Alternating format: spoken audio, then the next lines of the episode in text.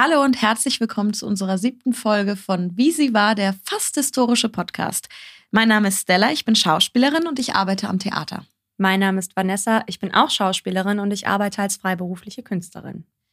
Wir wollen in unserem Podcast über Frauen sprechen, die die Welt, aber vor allem uns bewegt und geprägt haben. Wir möchten aber gleich zu Anfang sagen, dass wir beide keine Journalistinnen und auch keine Historikerinnen sind. Wir zwei sind Schauspielerinnen.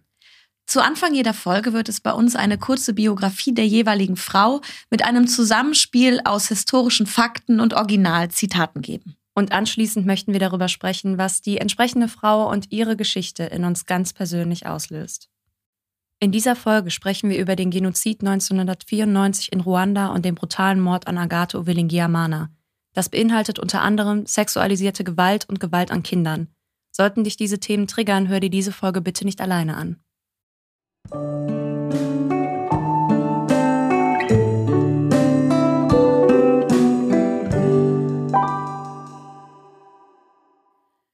Es ist der 6. April 1994. Die kratzige, hasserfüllte Stimme des ruandischen Radiosenders RTLM hallt über die Straßen Ruandas.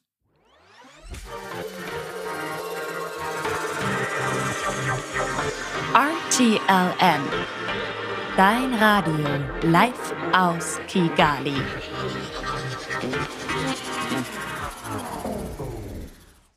Das Flugzeug unseres Präsidenten Habyarimana wurde abgeschossen. Verantwortlich sind die Tutsi-Kakerlaken. Fällt die großen Bäume. Fällt das Buschwerk. Junge Triebe dürfen nicht verschont werden. Mit dem Abschuss der Präsidentenmaschine wird aus Agathe Uwilingiamana, der ersten ruandischen Premierministerin, das erste weibliche Staatsoberhaupt Ruandas. Agathe ist Regierungschefin für eine Nacht, für wenige Stunden. Sie ist einer der ersten Bäume, die es zu fällen galt. Agathe Uwilingiamana wird am 23. Mai 1953 in einem kleinen Dorf in der südruandischen Provinz Butare geboren, etwa 140 Kilometer südöstlich von Kigali, Ruandas Hauptstadt. Sie ist das vierte Kind von acht. Ihre Eltern sind einfache, fleißige Leute, Bauern und Mitglieder der Hutu-Ethnie. Das junge Mädchen ist wild, lebensfroh und liebt die Konfrontation, wenn sich vor ihr Ungerechtigkeiten aufzeigen. Dabei bleibt sie immer im Rahmen der Regeln, kämpferisch, aber rücksichtsvoll und umsichtig mit der ruandischen Kultur. Ein Leitsatz, den sie auch später in ihrer politischen Laufbahn mit Eifer verfolgt. Es war immer eine Freude, sie zu Besuch zu haben. Niemand sonst konnte eine solch angenehme Atmosphäre schaffen. Agathe ist eine gute Schülerin. Immer bemüht, einer der Besten zu sein, besucht sie nach der Grundschule die weiterführende Schule im Nachbarort.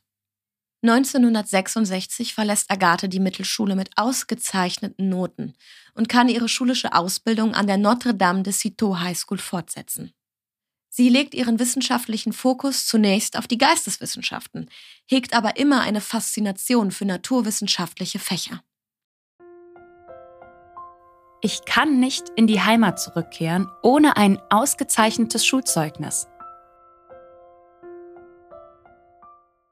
Nach ihrem Abschluss 1973 arbeitet die 20-Jährige als Lehrerin.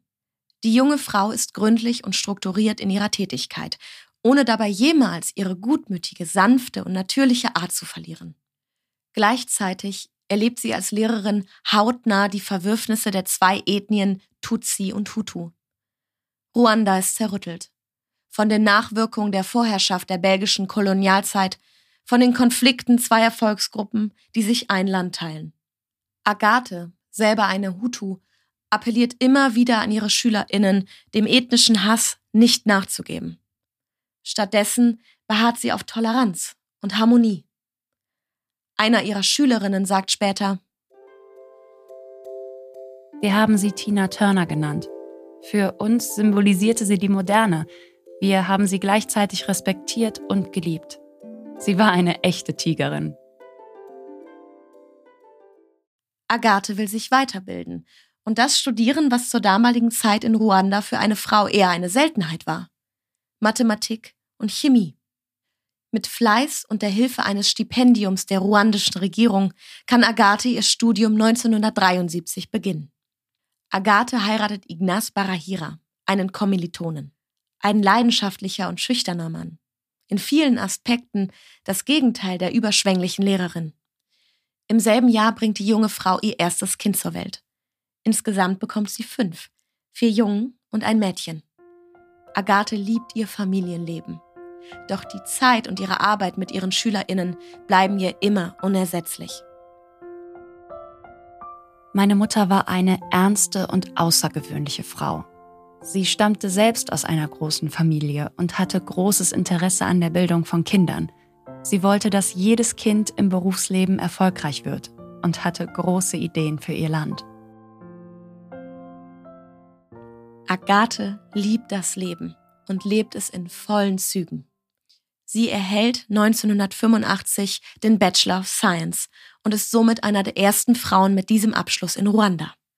Ein Jahr später werden die Behörden Kigalis auf die engagierte Agathe aufmerksam. Die Regierung versucht schon länger, Führungspositionen aus dem unzufriedenen Süden des Landes zu ernennen. Als Agathe ankam, überraschte sie uns durch ihren Sinn für Dialog, Debatte und kompromisslosen Geist. Wenn sie eine Entscheidung getroffen hatte, die sie für richtig hielt, änderte sie nie ihre Meinung. Sie war entschieden kein Feigling. Sie war eine moderne Frau. Die Partei Republican Democratic Movement, kurz MDR, wurde 1991 registriert. Einige Monate später, 1992, tritt die 38-jährige Uwilingiamana bei. In der Partei lernt sie ihren politischen Wegbegleiter Jean-Marie Vianney Uvihanganye kennen. Was Agathe und mich motivierte, waren keine politischen Positionen, sondern wir wollten Veränderungen, die zu dieser Zeit dringend benötigt wurden. Sie war eine sehr ausdrucksvolle und wortgewandte Rednerin und hatte eine einzigartige Art, ihren Standpunkt zu vermitteln, was sie bei den Massen sehr beliebt gemacht hat. Ihre politische Stärke kam nicht zuletzt von ihrer Furchtlosigkeit. Sie wusste sich auszudrücken, selbst wenn sie wusste, dass das Aussprechen ihr Leben kosten könnte. Uwilingiamana gewinnt durch ihr Charisma schnell an Popularität. Im April 1992, vier Monate nach Eintritt in die Partei, wird Agathe zur Bildungsministerin ernannt. Doch als liberale Ministerin trifft sie auf Gegenwehr der extremistischen Hutus. Sie widmet ihre politische Arbeit der Gleichberechtigung und Chancengleichheit. Sie wird mehrfach in ihrem eigenen Haus und in der Öffentlichkeit angegriffen und bedroht. Ich bin es leid, beleidigt und verfolgt zu werden. Ich vermisse die guten alten Zeiten, als ich nur Lehrerin war und ein friedliches Leben führte. Es ist ein harter Kampf. Wenn die Würfel gefallen sind, müssen wir mit den Konsequenzen leben. Am 17. Juli 1993 wird Agathe Uwilingiamana nach einem Treffen zwischen Präsidenten Habyaramana und den fünf Parteien die erste weibliche Premierministerin Ruandas. Ihre Ernennung zur Premierministerin führt zu einer großen Spaltung innerhalb ihrer politischen Partei. Auch die Bevölkerung Ruandas ist gespalten durch die weiterhin bestehende Zuordnung von Tutsi und Hutu. Die Regierung setzt sich für ein Friedensabkommen der zwei Parteien ein, um den Bürgerkrieg zwischen den zwei Ethnien zu beenden. Beide Parteien bilden eine Übergangsregierung und Agathe wird nach nur 18 Tagen suspendiert. Sie bleibt aber aufgrund von ausbleibender Nachfolge zunächst im Amt. Es kommt nie zum Abschluss der Friedensverhandlungen. Am 6. April 1994 wird die Präsidentenmaschine kurz vor der Hauptstadt Kigali abgeschossen. Alle Insassen und die Präsidenten Ruandas und Burundis sterben. Agathe Uwilingiamana versucht, die sich aufheizende Stimmung zu dämmen und spricht zur Bevölkerung. Sie verspricht eine Untersuchung der Absturzursache. Doch ihre Bemühungen stoßen auf taube Ohren. Hutu-Miliz und Teile der Zivilbevölkerung beginnen mit dem systematischen Morden an der Tutsi-Minderheit. Es wird geschossen. Menschen werden terrorisiert. Sie liegen in ihren Häusern auf dem Boden. Ich glaube, wir leiden an den Konsequenzen, die der Tod unseres Staatsoberhauptes mit sich bringt. Wir, die Zivilisten, sind in keiner Weise für den Tod unseres Staatsoberhauptes verantwortlich. Agathe flieht, sucht Schutz bei der UN und versteckt sich in Kigali. Gegen 10 Uhr morgens am 7. April 1994 entdecken ruandische Soldaten das Versteck der Premierministerin und ermorden Ovilingiamana und ihren Mann.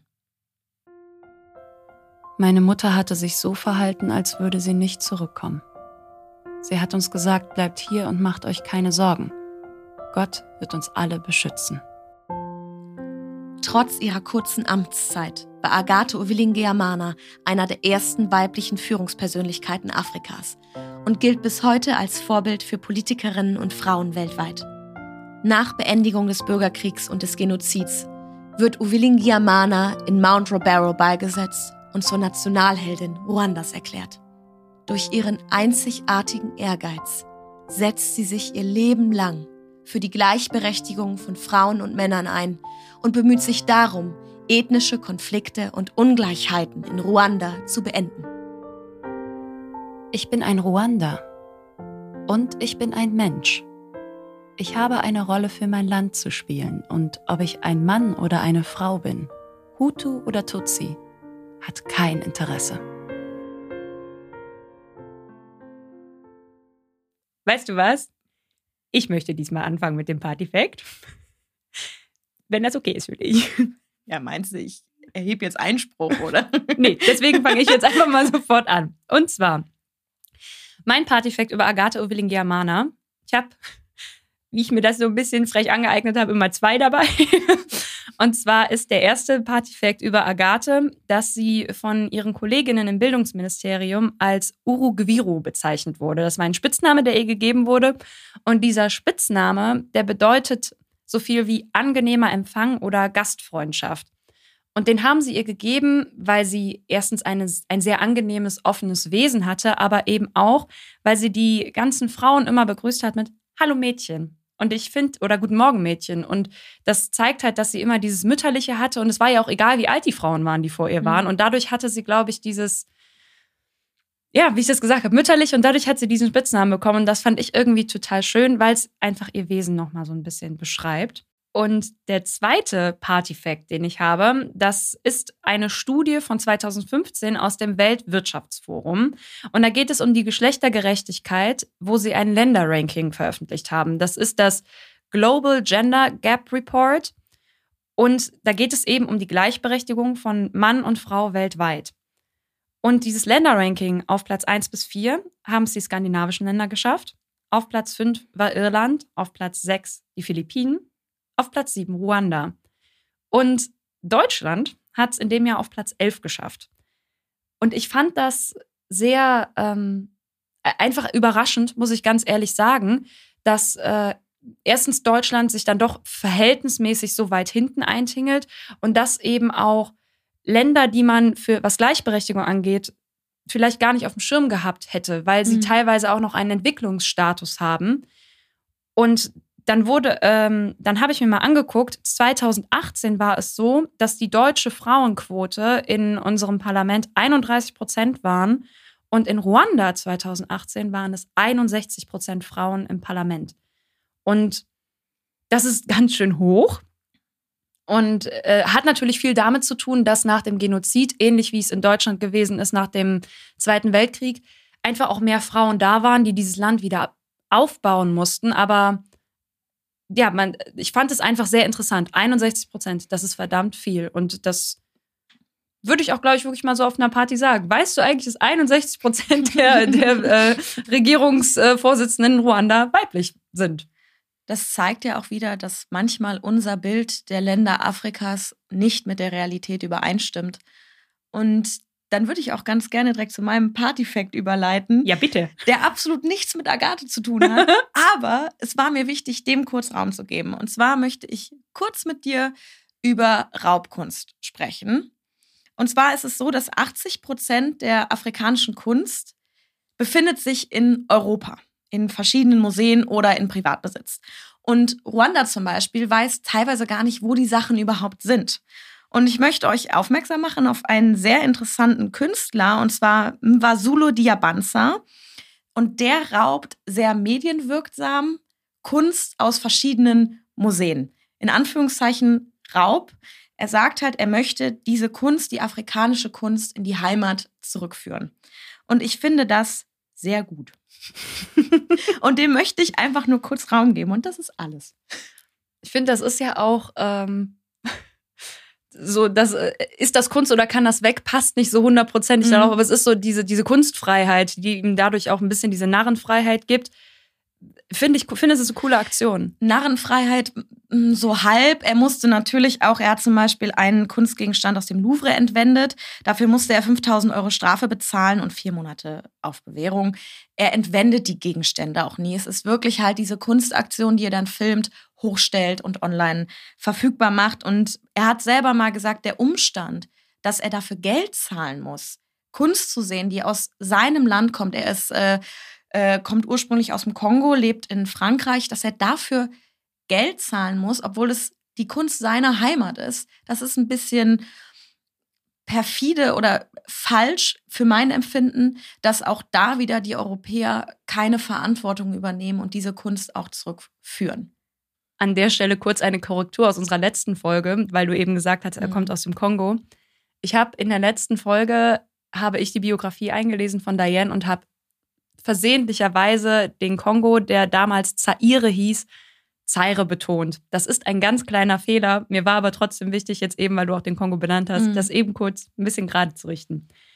Bevor wir uns jetzt mit Agathe beschäftigen, wir sprechen jetzt über ein Land und über eine Sache, die in diesem Land passiert ist, wo auch Agathes Leben darauf hinführt, was einfach eine geschichtliche Vorbildung verlangt. Und deswegen müssen wir mit euch einen kurzen Exkurs machen über die Kolonialzeit in Ruanda und auch über die Zeit davor, die euch einfach erklärt, was mit diesem Land passiert ist, damit man ein bisschen die politischen Gegebenheiten verstehen kann.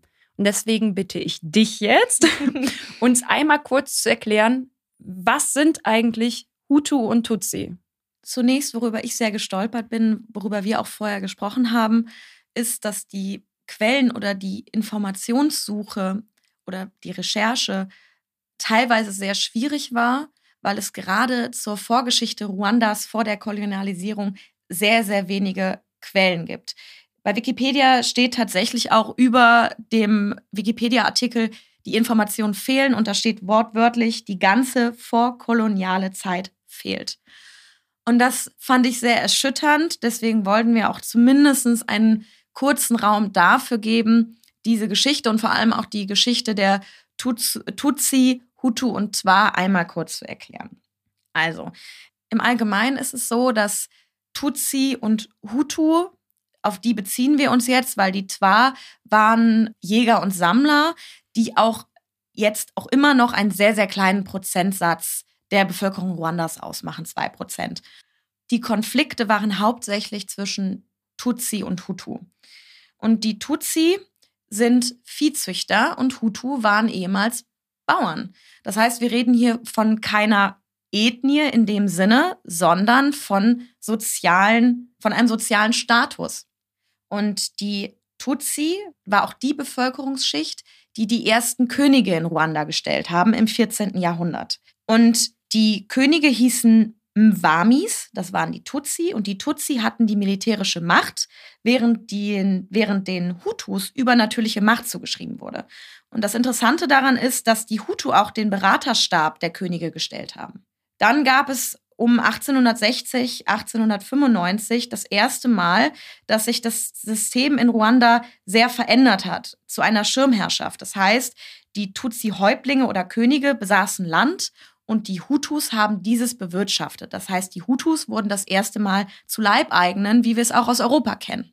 Das heißt, auch hier sieht man wieder, wir reden hier von einem sozialen Status und von Klassen, nicht von einer Ethnie. Und umso perverser ist es dann auch, dass das dann irgendwann ethnologisiert wurde. und da bitte ich dich jetzt ein bisschen was zu erzählen. Okay, dann gehe ich jetzt auf die Kolonialzeit ein. Das betrifft, was Deutschland und Ruanda angeht, ungefähr 1880. Das ist die Kaiser-Wilhelm-Zeit. Und vorher möchte ich sagen, dass die Kolonialzeit eine absolute Völkerrechtsverletzung ist. Das wissen wir heute auch im besten Fall. Also wir zwei sind uns darüber definitiv bewusst. Und das möchte ich aber kurz noch einmal anbringen, dass das eine, ein Verbrechen an der Menschheitsgeschichte ist, was da passiert ist.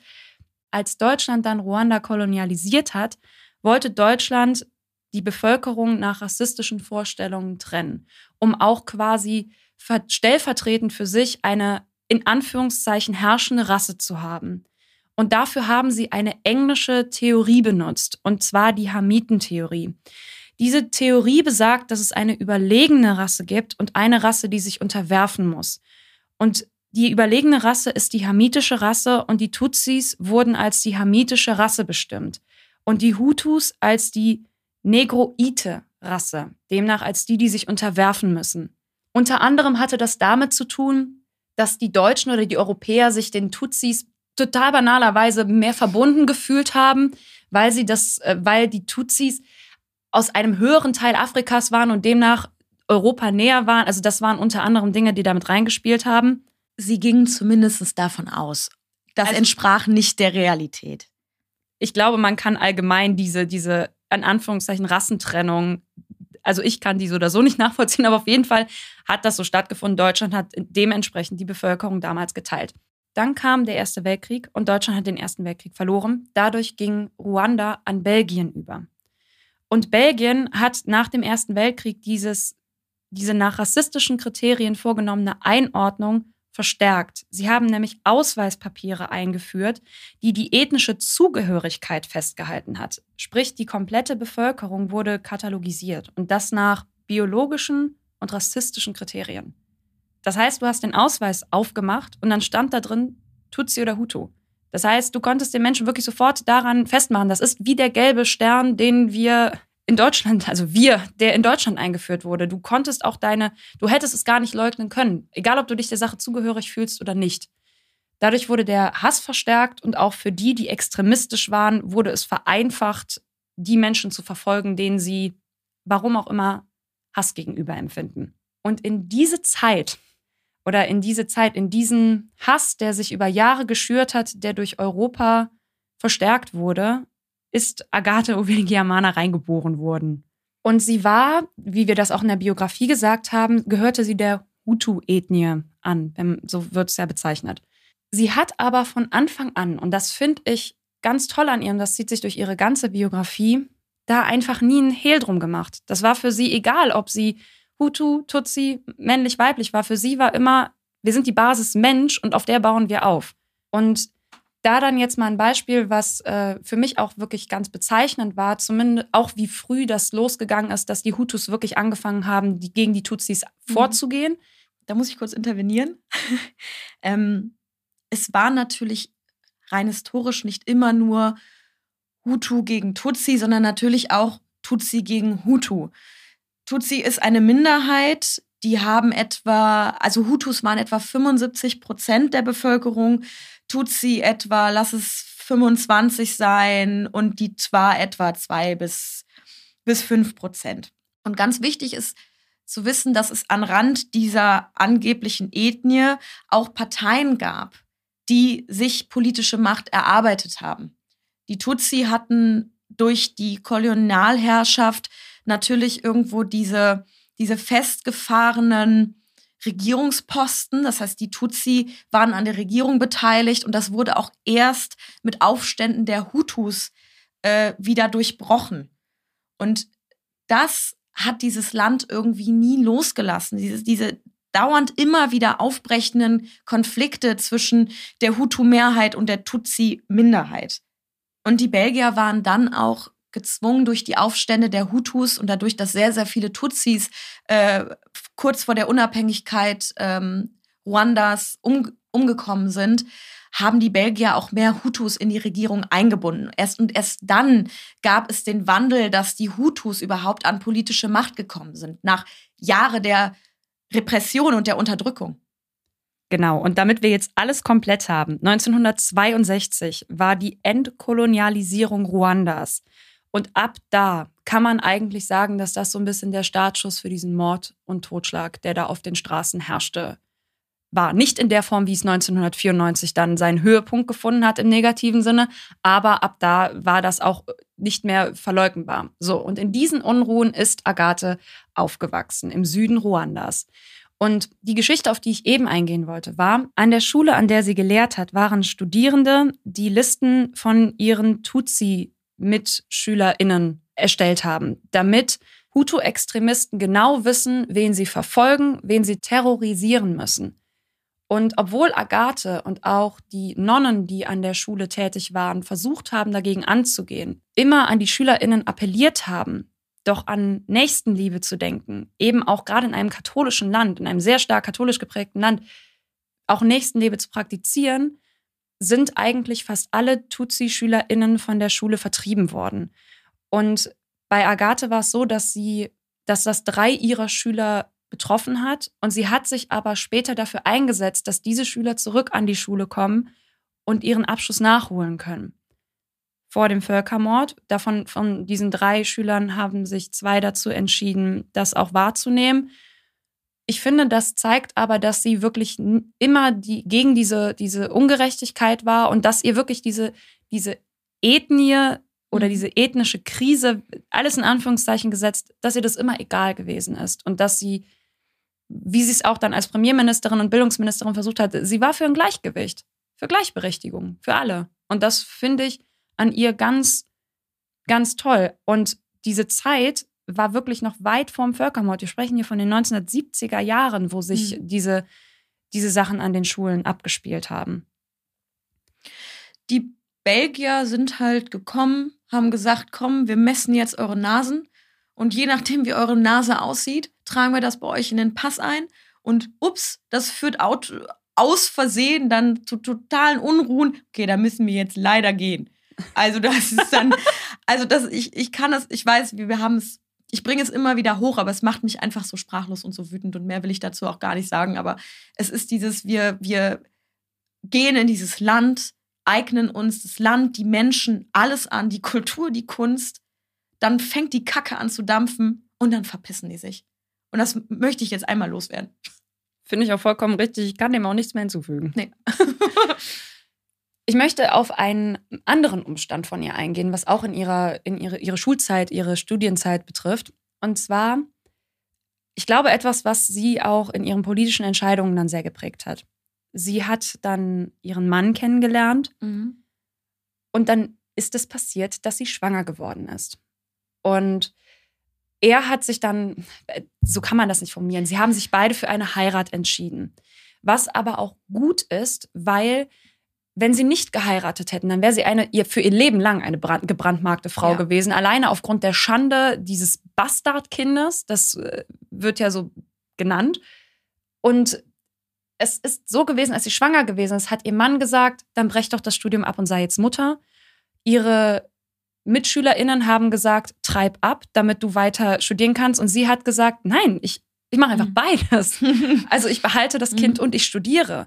Und genau das war, glaube ich, auch der Moment, wo sie für sich entschieden hat, es ist nicht fair, dass eine Frau, dass die Frau, die ist, die das Kind austrägt, gebrandmarkt ist, wenn sie dann schwanger wird und die Männer nie zur Rechenschaft gezogen werden. Und genau dafür hat sie sich dann ja eingesetzt als Bildungsministerin. Das war einer ihrer ersten Amtshandlungen, dass sie gesagt hat, Frauen, die schwanger geworden sind, Mädchen, die schwanger geworden sind, dürfen ihre schulische Bildung weiter verfolgen oder sie wieder aufgreifen. Was, was wahnsinnig viele unfassbar mhm. abgefuckt hat. Oh ja, vor allem die Hutu-Power, vor allem radikale Hutus. Und das ist jetzt vielleicht ein bisschen gewagt, das so von meiner Seite aus zu sagen, aber die katholische Kirche, die christliche Kirche, ist vor allem in ihrem Ursprung männerdominiert. Eigentlich sogar, wenn man ganz zurückgeht, eine, eine ein, ein einziges Institut von Frauenhass? Von Frauenhass und von Männern, die das sich zurechtlegen, wie sie Macht über das andere Geschlecht erlangen. Und genau das, finde ich, spiegelt sich auch wieder in diesem die Frau ist die Geschändete, wenn sie schwanger wird und der Mann sie dann leider nicht heiraten will. Aber der darf zwölf Frauen schwängern und darf trotzdem noch alle Privilegien genießen. Ja. Und das muss ich ehrlich sagen, das nervt mich auch ziemlich an, an, an. Also, das ist ja immer wieder, wir, wir haben, wir haben das Christentum in so viele Länder, also nicht wir als, als Deutsche, aber die westliche Welt hat das Christentum in die Welt hinausgetragen oder ist den Menschen aufgezwungen, den Ländern aufgezwungen. Und ja, vor allem gerade die Frauen waren dann, haben darunter ganz doll gelitten, weil die Regeln für Frauen einfach komplett willkürlich waren. Ich möchte mich da jetzt auch gar nicht reinsteigern. Ich möchte nur sagen, das ist unfair und ich finde das gut. Ich finde es schlimm, dass sie es am eigenen Leib fast erfahren hätte. Finde es toll, dass ihr Mann da den Weg mit ihr gegangen ist und sie aber auf Basis dessen einen tollen Weg für Frauen frei ja. gemacht hat. Ich möchte zur Kirche auch kurz was sagen. Gerne. Ähm, die, das ist hart, was ich jetzt sage, aber die, die Kirche hat die Möglichkeit, so viele Mitglieder glücklich zu machen, indem sie sagen, wir erlauben die Segnung von homosexuellen Paaren, wir erlauben, dass Frauen das Priesteramt annehmen können und sie machen es nicht. Und ich bin fast froh, dass sie sich damit ins eigene Bein schießen. Weil so kannst du die Kirche nicht mehr aufrechterhalten. Und dann sollen sie untergehen. Das ist hart, das so zu sagen, dann sollen sie untergehen. Aber sie haben sich ihr eigenes Grab geschaufelt. Wer so sich weigert, mit der Zeit zu gehen, wer sich so, wer Nächstenliebe predigt und nichts dafür tut, rein gar nichts. An der Stelle nur ganz kurz äh, die, die Klarstellung, auch wenn ich glaube, dass das klar ist. Es geht hier nicht um den christlichen Glauben, sondern Nein. es geht um die Institu Institution. Wow.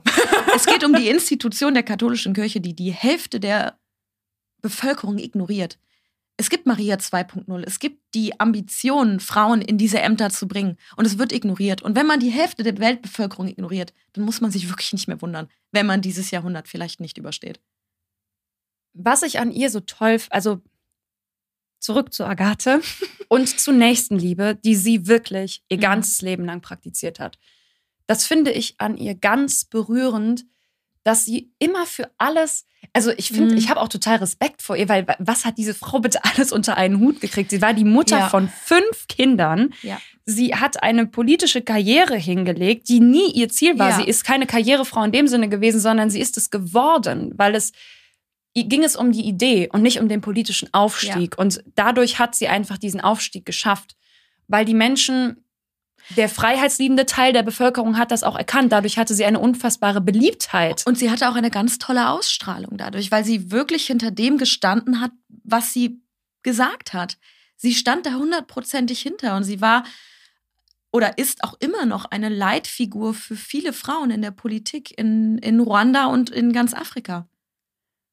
Das finde ich auch ganz toll an ihr. Und an der Stelle eben ein Zitat von, von Freunden, die über sie gesagt haben, dass sie ein Mensch gewesen sein muss, der eigentlich fürs Glücklichsein bestimmt gewesen ist und dass es immer eine Freude gewesen ist, sie zu Besuch zu haben, weil niemand sonst so eine Atmosphäre schaffen konnte. Mhm.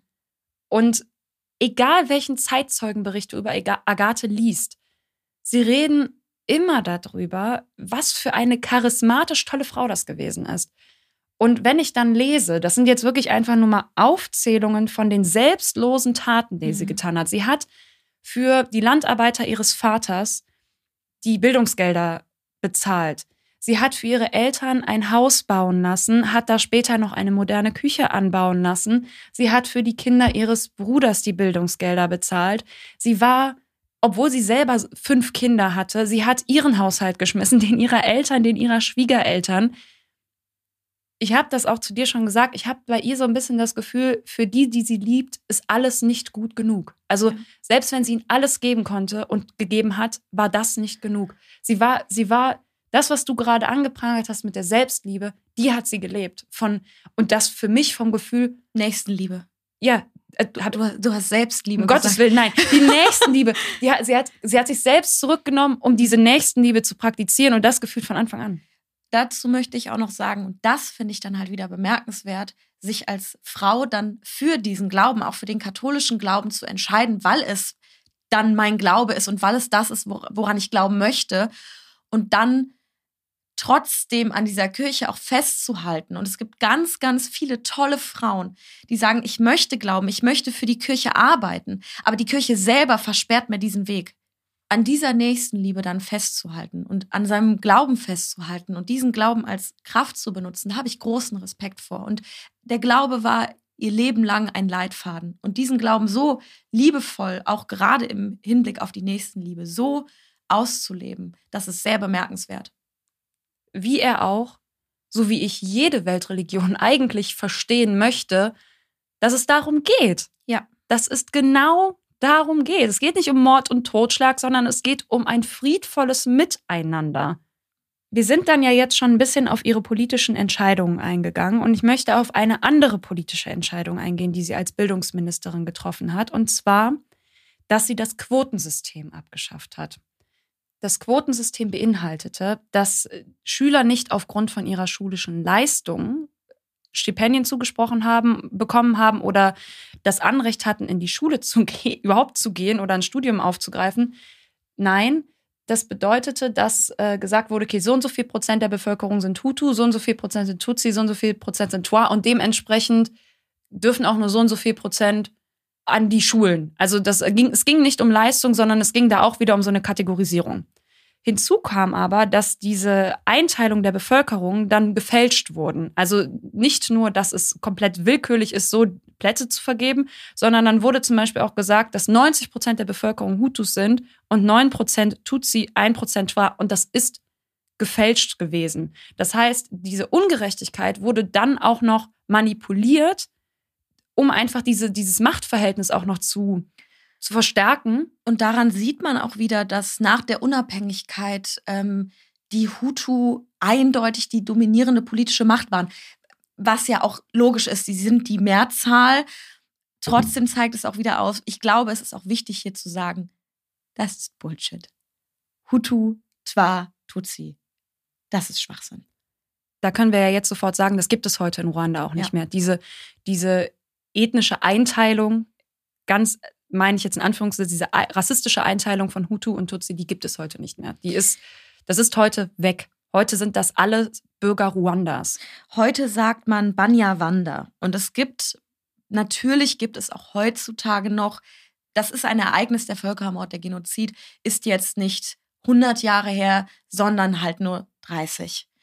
Und natürlich ist es so, dass innerhalb der Bevölkerung diese Kategorisierung noch stattfindet.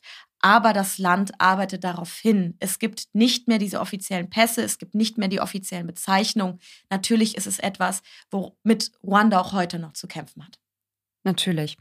Dann wieder zurück auf das, was ich eben angeschnitten habe, das Quotensystem. Agatha ist dagegen angegangen, ziemlich radikal.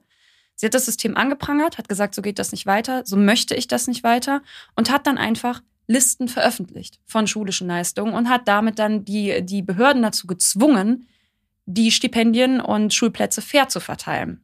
Und von allen Todesurteilen, die sie sich selbst quasi eigentlich, die sie selbst ausgesprochen hat, war das definitiv eins der, der prägnantesten.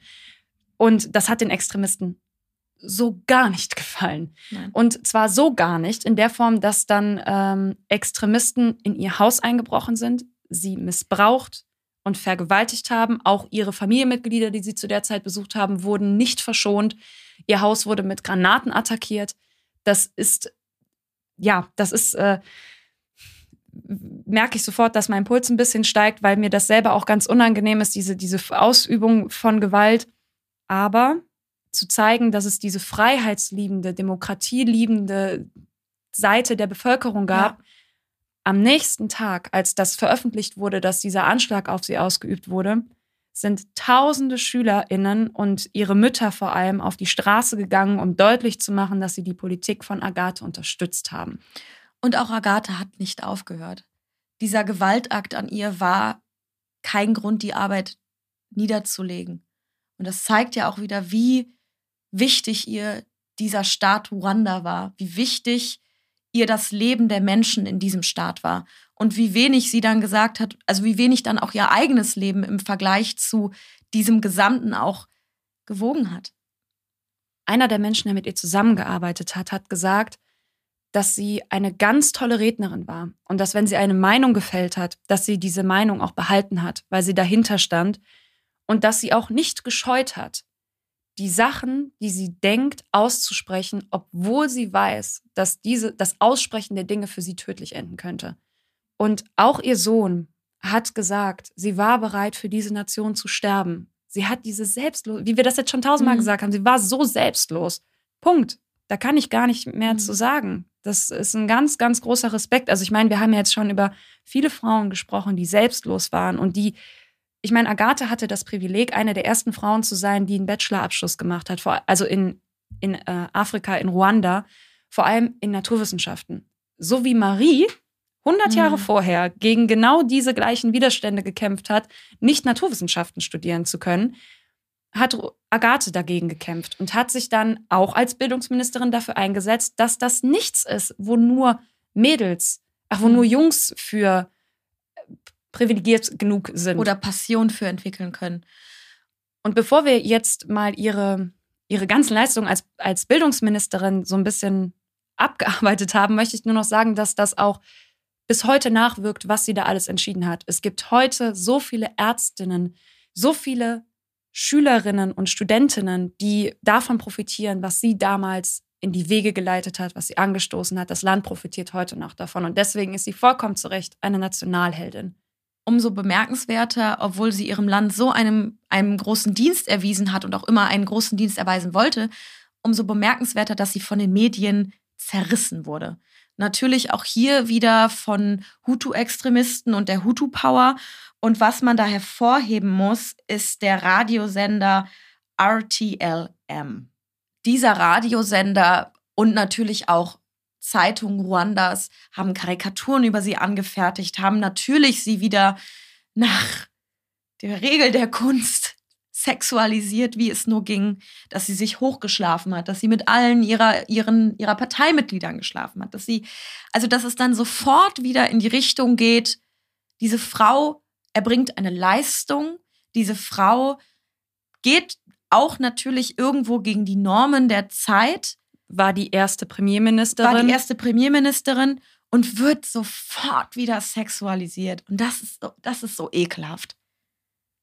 Habt ihr keine andere Angriffsfläche? Also jetzt mal wirklich, wenn sie sagen würden, okay, das und das stimmt an ihrer Politik nicht, das und das. Also wenn man sie behandeln würde wie einen ernstzunehmenden Gegner, da würde man sie nicht sexualisieren. Da würde man sich mit ihr und ihren, und ihren Ideen und ihrer Politik auseinandersetzen und sich da argumentativ dran entlanghangeln, was daran gut und was daran schlecht ist. Aber wenn denen doch gar nichts mehr anderes einfällt, außer sie zu sexualisieren, dann nimmt man sie doch nicht mal mehr als Gegner ernst. Und das tut mir daran so weh dann zeigt auch eigentlich, dass sie überhaupt gar keine Angriffsfläche hatte. Wenn ja, ja, also das so sowieso. Aber weißt du, das wäre ja schön, wenn man sie behandeln würde wie jeden anderen Politiker auch.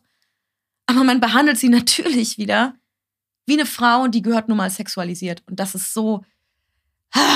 Sie war halt auch nicht nur eine, eine Frau, sondern sie war auch ein, eine moderate Hutu. Das, ja. Sie hat halt in, sie hat alle, alles gemacht, was den extremistischen Hutus verdammt auf die Nerven gegangen ist gelinde ausgedrückt. Ja.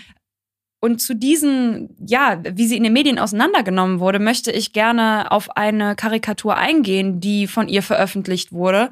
1994 im Februar, kurz vorm Genozid quasi.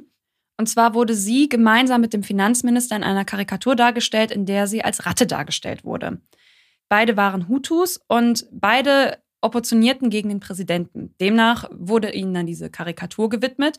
Und in dieser Karikatur war ein Mann dabei, der einen mit Nägel gepickten Knüppel hatte und auf diese Ratten einschlug.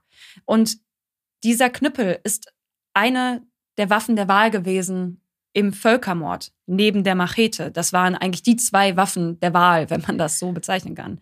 Und es ging darum, dass kein Erbarmen gegenüber Tutsis oder moderate Hutu gezeigt werden soll. Und das waren öffentliche Medien. Du bist gerade schon auf dieses Radio eingegangen und da möchte ich jetzt auch gerne kurz mit dir drüber sprechen. Diese Macht der Medien und der Weg, den die Medien gegangen sind, um diesen Genozid vorzubereiten. Auch dieser, dieser, dieser Machtmissbrauch, diese, diese absolute Propaganda, die da drüber äh, popularisiert, verbreitet wurde.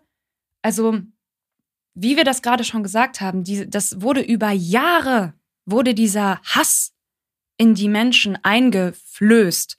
Die wurden damit aufgezogen. Und Menschen werden nicht mit Hass geboren. Menschen werden zum Hass erzogen und zum Hass trainiert. Und genau das ist da passiert durch diese Medien.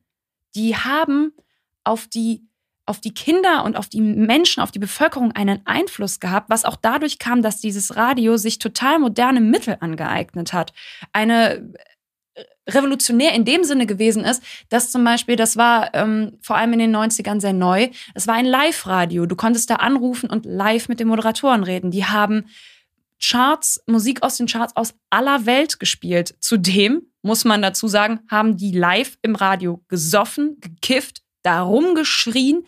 Die haben ganz, ganz offen über ihre Abneigung gegenüber den Tutsi gesprochen. Sie haben die Tutsi entmenschlicht. Sie haben sie als Kakerlaken, es war sehr, sehr gerne äh, mhm. oder eigentlich der beliebteste Begriff gegenüber den Tutsis, haben gesagt, dass die stinken. Das ist und das war öffentlich, jeder konnte das hören, jeder hat das gehört. Dieser absolute, auch als dann der, der Völkermord losging, haben, sind da drin Sachen gefallen, wie Leute, wir können euch erzählen, heute an unserer Front sind wieder 50 Menschen gestorben, ein Hoch auf, äh, auf unsere Kämpfer vorne an der Front. Und du denkst hier nur so, also, also. Ja, es war quasi die Live-Schalte zum Völkermord. Und das hat es in der Form, soweit ich das jetzt weiß, nicht mehr oder davor und danach nicht mehr gegeben diese offensichtliche Begleitung dieses Völkermords, das hat mich sprachlos gemacht. Es hat mich sprachlos gemacht, dass da junge Menschen angerufen haben, Kinder, und gefragt haben, ob sie alt genug sind, um Tutsis zu ermorden. Und das zeigt auch, dass dieses Radio RTLM auch das begleitet hat wie ein Sport, wie eine Sportart, wer die meisten Tutsis abschlachten kann. Ja. Und das ist brutal, das so zu sagen, aber so war es. Das ist von dem es gibt einen Hörbeitrag vom WDR über das Hassradio im Ruanda während des Völkermords. Das sind, ist ein 50-minütiger Beitrag, wo ich ganz ehrlich sagen muss, für den braucht man sehr starke Nerven, um den durchzuhalten, sowohl von der Brutalität her, was thematisiert wird, als auch von es zu ertragen, wie die drauf sind. Also eben, wie ich das gesagt habe. Die Banalität des Bösen, das tut daran so weh weil die reden über die, die spielen Nirvana, die spielen die Musik der Zeit, die reden cool miteinander, die sind wie Freunde und unterhalten sich. Und du weißt, die reden darüber, dass sie Menschen abschlachten. Und dieser Moment, als die Aufforderung zum Völkermord kam, fällt die großen Bäume und lasst auch die kleinen Sprossen nicht am Leben. Da möchte ich weinen. Das, das macht mich so fertig. Ich habe mir versucht vorzustellen, wie das sein kann, dass du jemanden für etwas hast, wofür der Mensch auch gar nichts mehr kann. Also, weil, weil irgendein Vorfahr deiner Blutslinie oder noch nicht mal deiner Blutslinie äh, etwas getan hat. Ganz, ganz simpel gesagt, wenn Stellas Opa meinen Opa erschossen hätte, vor 50 Jahren, dann kann ich doch Stella nicht dafür hassen. Das ist nicht Stellas Schuld. Das Einzige, das ist genauso wie, dass ich heute nichts mehr dafür kann, was ab 1933 auch davor in Deutschland passiert ist. Das ist nicht meine Schuld. Aber meine Aufgabe ist es, das nicht zu vergessen, das aufzuarbeiten, darüber Bescheid zu wissen und daraus zu lernen. Eins meiner Lieblingszitate von Bodo Wartke an der Stelle, das Land, in dem ich leben will, hat aus der Geschichte gelernt. Das Ganze zeigt auch wieder auf, dass wir in der Welt ein großes Problem mit strukturellem Rassismus und strukturellem Sexismus haben. Und eine Szene aus dem Film Hotel Rwanda. Ja, Paul Rusesabagina ist heute eine etwas zweischneidige Persönlichkeit, gelöst davon. Die Szene, wo Paul Rusesabagina gegenüber von dem UN-Soldaten oder UN-Offizier steht und der UN-Offizier sagt, der Grund, warum die Welt nicht eingreift, ist, es ist egal. Ihr seid nur schwarz. Und es bricht mir das Herz, weil das ist so eine Ungerechtigkeit und so falsch. Aber es zeigt auch, woher die Reaktion der ganzen Welt mit Ruanda kam. Und dass der Präsident von Frankreich später sagt, wir haben das nicht gewusst. Das ist eine Lüge. Nein, das, das, ist halt, das ist wirklich, es ist, ist eine so, wie kann man das leugnen? Wie kann man sagen, das Leben eines Menschen aus Ruanda ist weniger wert als die 400 Ausländer, die in dem Moment in Ruanda waren und die retten wir. Und die sind weniger in Gefahr als die moderaten Hutus oder Tutsis, die vor euren Augen abgeschlachtet werden. Und ihr geht. und entzieht euch jeglicher Verantwortung, die ihr ausgelöst habt. Ja, Hutu und Tutsis gab es vorher. Aber das, was die Belgier, die Europäer mit diesem Land angerichtet haben, mit dieser rassistischen Einteilung von angeblichen Ethnien, und dann zu sagen, wir gehen und ziehen die Blauhelme ab, dass da so wenig Verantwortung auch heute noch übernommen wird, das ist, wie man das noch leugnen kann, dass wir diesen strukturellen Rassismus haben. Das ist das, hat, das ist fern von, von Menschenwürde. Und dann schicken die Truppen, um diese Ausländer zu retten, die in Ruanda waren, und die lassen die Menschen zum Sterben zurück. Die ziehen die UN-Truppen ab und wissen, dass die Hutu-Power und die Gewalttäter auf der anderen Straßenseite stehen, bereit, um die Hutus, die Moderaten und die Tutsis abzuschlachten. Und die Welt schaut weg. An der Stelle möchte ich kurz darauf eingehen, wie Deutschland sich dazu geäußert hat. Deutschland hat damals gesagt, wir haben dafür gerade keine Kapazitäten. Zu dem Zeitpunkt waren Klaus Kinkel unser Außenminister und Helmut Kohl unser Bundeskanzler. Und dieses, wir haben dafür keine Kapazitäten. Und das ist eine Aussage, die mich einfach tragischerweise in unsere jetzige Zeit auch zurückgeworfen hat, wie die Politik jetzt gerade, letztes Jahr, vor fünf Gerade Jahren, aktuell mit Geflüchteten umgeht und dass diese ganze Geschichte, so wie viele Frauen, über die wir bisher gesprochen haben, erinnern mich oder rufen immer wieder die Privilegien wach, die wir haben. Ich wohne in einem Land, in dem ich keine Angst um mein Leben haben muss. Und ich betone das ich ganz bewusst, weil es gibt leider auch in Deutschland genug Menschen, brauche ich nicht aufzählen, angefangen beim Antisemitismus, der immer noch ein Thema ist, bis zu transphoben oder homophoben Menschen. ich habe aber das Privileg, dass ich mein Land schon alleine aus dem Grund nicht verlassen müsste, weil wir keinen Bürgerkrieg haben. Weil hier nicht die Bomben auf unsere Häuser drauf fallen. Und sollte, also Gott bewahre, dass das passiert, egal welcher Gott, bewahre bitte mich, alle Menschen, die ich liebe, jeden Menschen davor, dass das passieren muss. Aber wenn das so ist, dann möchte ich doch, dass, dass die Welt sagt, wir retten euch davor. Das ist genau das, worüber wir, wir drehen uns im Kreis. Es, ist, es, es scheitert immer wieder an dieser nicht vorhandenen Nächstenliebe. Ja. Ich möchte dann noch da, darauf eingehen, dass die UN natürlich im Falle eines Genozids auch gezwungen ist, einzugreifen. Die Welt hat es sich halt einfach einfach gemacht. Wenn wir es nicht Genozid nennen, dann ist es auch nicht Genozid und dann sind wir auch nicht mit der UN-Konvention gegen Völkermord gezwungen, einzugreifen. Und dann hat, hat Amerika einfach gesagt, das ist kein Genozid. Das ist ein bisschen Chaos. Das sind Ausbrüche genozidaler Akte. Es gibt leider keine genauen Zahlen, wie viele Menschen in dieser absurd kurzen Zeit abgeschlachtet wurden, was daran liegt, dass heutzutage immer noch nicht alle Massengräber gefunden wurden, dass eine Zählung nicht möglich ist aufgrund der Masse.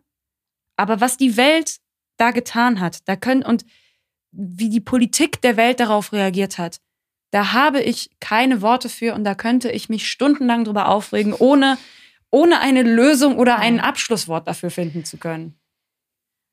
Wir würden noch gerne etwas in der Zeit springen und zwar wieder etwas zurück auf den 6. April und vor den Abschuss der Präsidentenmaschine. Und wir versuchen das jetzt irgendwie zu erklären und wir hoffen, dass wir es hinkriegen.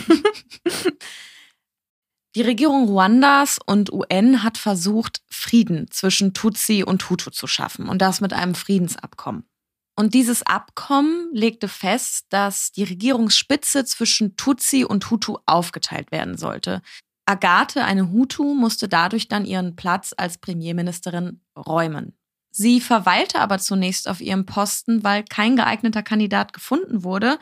Das lag auch unter anderem daran, dass die Tutsi zu vielen der Verhandlungen dann nicht mehr erschienen sind und auch zu der schlussendlichen Unterzeichnung des Friedensabkommens nicht erschienen sind und das wurde immer weiter nach hinten verschoben. Ihre offizielle Amtszeit betrug dadurch auch nur 18 Tage und zu dem Abkommen zwischen Tutsi und Hutu kam es durch den Abschuss der Präsidentenmaschine dann schlussendlich nicht. Und der Tutsi-Partei RPF wurde von den Hutu-Milizen die Schuld am Abschuss der Präsidentenmaschine gegeben. Man weiß auch bis heute nicht, wer eigentlich für den Abschuss verantwortlich war. Und es könnte halt genauso gut auch gewesen sein, dass die Hutus die Präsidentenmaschine abgeschossen haben, um den letzten Schritt Richtung Völkermord gehen zu können. So wie du es auch eben gesagt hast, wie es im Radio auch propagiert wurde, das Fällen der großen Bäume. Und die Staatsoberhäupte zählten natürlich zu diesen großen Bäumen. Nach dem Tod des Präsidenten war Agathe fortan Ruandas Staatsoberhaupt, wenn auch nur für kurze Zeit, insgesamt für etwa 14 Stunden weil ihre Freunde und auch ihre politischen Berater haben ihr natürlich nach dem Abschuss der Präsidentenmaschine dazu geraten, das Land zu verlassen, zu fliehen. Aber sie wollte das ruandische Volk nicht im Stich lassen. Ganz im Gegenteil, sie hat sogar noch übers Radio an die Bevölkerung appelliert, Ruhe zu bewahren, hat versucht, den eigentlich schon gestürzten Frieden noch irgendwie zu bewahren. Sie hat dann auch beim militärischen Hauptquartier um verstärkten Schutz gebeten, aber dieser Schutz hat sie gar nicht erreicht, weil es auch gar nicht mehr möglich war, durch die Straßensperren bis zu ihrem Haus zu gelangen. Die UN-Soldaten, die ihr zum Schutz zugeteilt waren, das waren insgesamt zehn Blauhelme, wurden schlussendlich von der ruandischen Miliz umstellt und die ruandische Miliz hat die UN-Truppen dazu aufgefordert, die Waffen niederzulegen und die Blauhelmsoldaten haben sich dann auch ergeben und ihre Waffen abgelegt. Sie wurden dann alle gefangen genommen, anschließend attackiert und auch alle hingerichtet. Agathe und ihre ganze Familie haben natürlich versucht, Schutz zu finden und haben sich auf einem benachbarten Grundstück versteckt. Kurz vor Mittag des 7. Aprils wurden sie dann aber von den Soldaten, von den ruandischen Soldaten gefunden. Und die Premierministerin und ihr Ehemann haben auch ihr Versteck ohne Widerstand verlassen. Sehr wahrscheinlich, weil sie ihre Kinder dadurch schützen wollten, weil die eben ganz in der Nähe versteckt gewesen sind. Und Agathe hat dann versucht, die Soldaten davon zu überzeugen, sie in das Militärlager zu bringen. Aber der Hauptmann hat den Befehl gegeben, sie an Ort und Stelle hinzurichten. Und sie wurde erschossen und das Projektil hat ihre linke Gesichtshälfte komplett weggerissen. Als sie dann tot aufgefunden wurde, war ganz klar zu erkennen, dass sie vor ihrem Tod sexuell missbraucht wurde. Es wird berichtet, dass sie fast nackt aufgefunden wurde und dass eine Bierflasche in ihre Vagina gezwängt worden war. Man hat also diese Misshandlung Agathes Leichnam angesehen. Die fünf Kinder von Agathe wurden Gott sei Dank nicht gefunden in ihrem Versteck. Die sind dann anschließend in das Hotel Ruanda gekommen und sind über dieses Hotel in die Schweiz geflohen und da leben sie auch noch heute. Wir möchten auch zum Abschluss einmal einen Zeitzeugenbericht einblenden, der zwar nicht von Agathe berichtet, aber den wir sehr passend fanden, um diese Gewalt- und Gräueltaten des Völkermords zu zu, besch zu beschreiben ist das falsche Wort, aber vielleicht greifbarer zu machen. Bevor wir am Ende der Straße ankamen, fielen die Granaten. Einer meiner Schwestern wurde sofort getötet, eine andere verletzt. Wir versteckten uns in einem Graben, ich, meine Mutter und meine drei Schwestern. Einige Minuten später kam ein Mann vorbei. Es war unser Nachbar. Er sah meine Mutter und sagte zu ihr, ich werde deine Kinder töten. Meine Mutter antwortete ihm, Mach, was du willst, es ist dein Recht. Mach, was dir gefällt, aber töte mich zuerst. Der Mann sagte, Das lohnt sich nicht. Du wirst ohnehin vor Kummer sterben. Und er schnitt die Beine meiner kleinen Schwestern ab. Meine Mutter flehte unseren Nachbarn noch einmal an, sie zu töten, als hinter ihr plötzlich ein Mädchen auftauchte und sagte, Warte, du wirst ihre Kleider beschmutzen. Ich sehe sie heute noch vor mir. Sie trägt Shorts und um ihre Hüften sind die Kleider ihrer Opfer gewickelt. Sie sagt zu meiner Mutter, zieh dich aus. Und als Mama ihr nicht schnell genug gehorcht, wirft das Mädchen sie auf den Rücken und reißt ihr alle Kleider vom Leib. Sie entkleidet sie bis zur Unterwäsche. So sehe ich sie vor mir. So erinnere ich mich an sie. Völlig nackt. In diesem Moment kommt ein anderer Mann vorbei. Er trägt eine Lanze bei sich und stößt sie mit aller Kraft in den Rücken meiner Mutter. Und dann gingen sie. Der Zeitzeugenbericht, den ihr gerade gehört habt, der entstammt aus dem WDR-Hörspiel über das Hassradio in Ruanda. An der Stelle nochmal eine ganz kurze Empfehlung. Wir wollen das auch an der Stelle abschließen, die Gewalt, die im Völkermord stattgefunden hat, und übergehen dazu, was heute in Ruanda, wie es heute in Ruanda behandelt wird. kurz natürlich noch eine wichtige Information, dass alle Haupttäter des Völkermords, also alle Planer und Organisatoren, natürlich vor dem Internationalen Strafgerichtshof verurteilt wurden. Die Schwierigkeit bei diesen Verurteilungen und auch bei der Aufarbeitung ist diese unzählbare Masse der Täter. Wir reden von Männern, Frauen, Kinder von unter 14 Jahren. Eine Masse, dem kein Gefängnis und auch kein Gerichtshof dieser Welt gerecht werden kann. Der Genozid fand sein Ende dadurch, dass die Tutsi-Rebellen die Hutu-Extremisten schlussendlich überwältigt haben und dadurch dem Genozid ein Ende gesetzt haben. Das heißt, das Land hat es in sich selber geklärt, in Anführungszeichen, und dann kamen eben die internationalen Gerichte, die darüber geurteilt haben.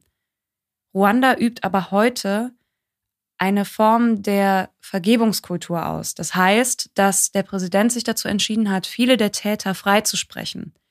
Das mag im ersten Moment vielleicht ein bisschen befremdlich sein, aber das Land hat verstanden, dass es nicht funktioniert, die Leute alle wegzusperren, sondern man muss eine Einheit finden.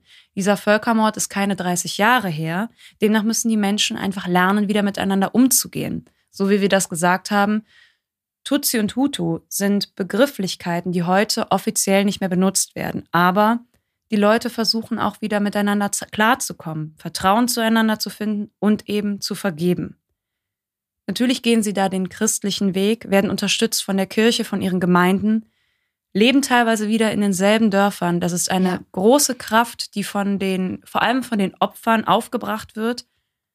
Aber das Land arbeitet und das Land arbeitet sehr, sehr hart viele einzelne Täter versuchen auch um Vergebung zu bitten, indem sie ihren Opfern auf dem Hof helfen, ihnen Häuser bauen, ihnen irgendwie zur Seite stehen, damit dieses gemeinsame Leben wieder erreicht werden kann.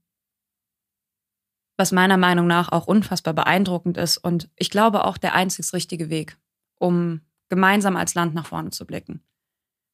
Ich danke dir für dieses Gespräch und schließe in diesem Sinne jetzt mit unserem Gespräch über Agathe und über den Genozid von 1994 und Ruanda ab. Möchte abschließend über Agathe sagen, dass sie, wie wir das jetzt auch schon ein paar Mal betont haben, bis heute nachwirkt, dass sie das Leben von ganz vielen Frauen, nicht nur in Ruanda, sondern auch in ganz Afrika geprägt hat und heute auch noch nachhaltig verbessert hat. Dass sie, dass mehr Frauen Zugang zu Studiengängen haben, und, und, und. All die politischen Ambitionen, die sie hatte, wurden weiterhin verfolgt. Ihr Tun war nicht vergebens und das finde ich großartig. Und ich stelle dir jetzt einfach sofort die Frage, Ella. Ich hatte schon Panik, du vergisst sie, weil, weil du das Endwort eingeleitet hast. Nein, ich wollte so dahin leiten. Ach, Nick. Meine Augen wurden immer größer und größer. Was nimmst du denn mit von Agathe? Jetzt erzähl doch. Nun sag doch auch. Ähm, ich nehme von Agathe mit, dass sie bereit war, ähnlich wie Sophie, für ihre Ideale in den Tod zu gehen. Dass am Ende ihr Kampf nicht vergebens war. Was nimmst du denn mit? Ich nehme für mich mit, dass wir in allererster Linie alle Menschen sind. Danach kommt der ganze Rest. Und der darf auch nicht zu stark bewertet werden. Mhm. Wir hoffen natürlich, dass ihr auch von Agathe etwas mitnehmen könnt. Etwas Positives, was euch inspiriert. Und auch wenn diese Folge sehr viel Negatives beinhaltet hat, wie wir es gesagt haben, wir können nur aus der Geschichte lernen und es in Zukunft besser machen. In unserer nächsten Folge widmen wir uns einer Unternehmerin und ich freue mich ganz doll auf diese Unternehmerin, denn, sie ist die Mutter der Teddybären mit dem Knopf im Ohr. Es ist nämlich Margarete Steif. Und ich bin jetzt schon ganz aufgeregt, über sie zu sprechen.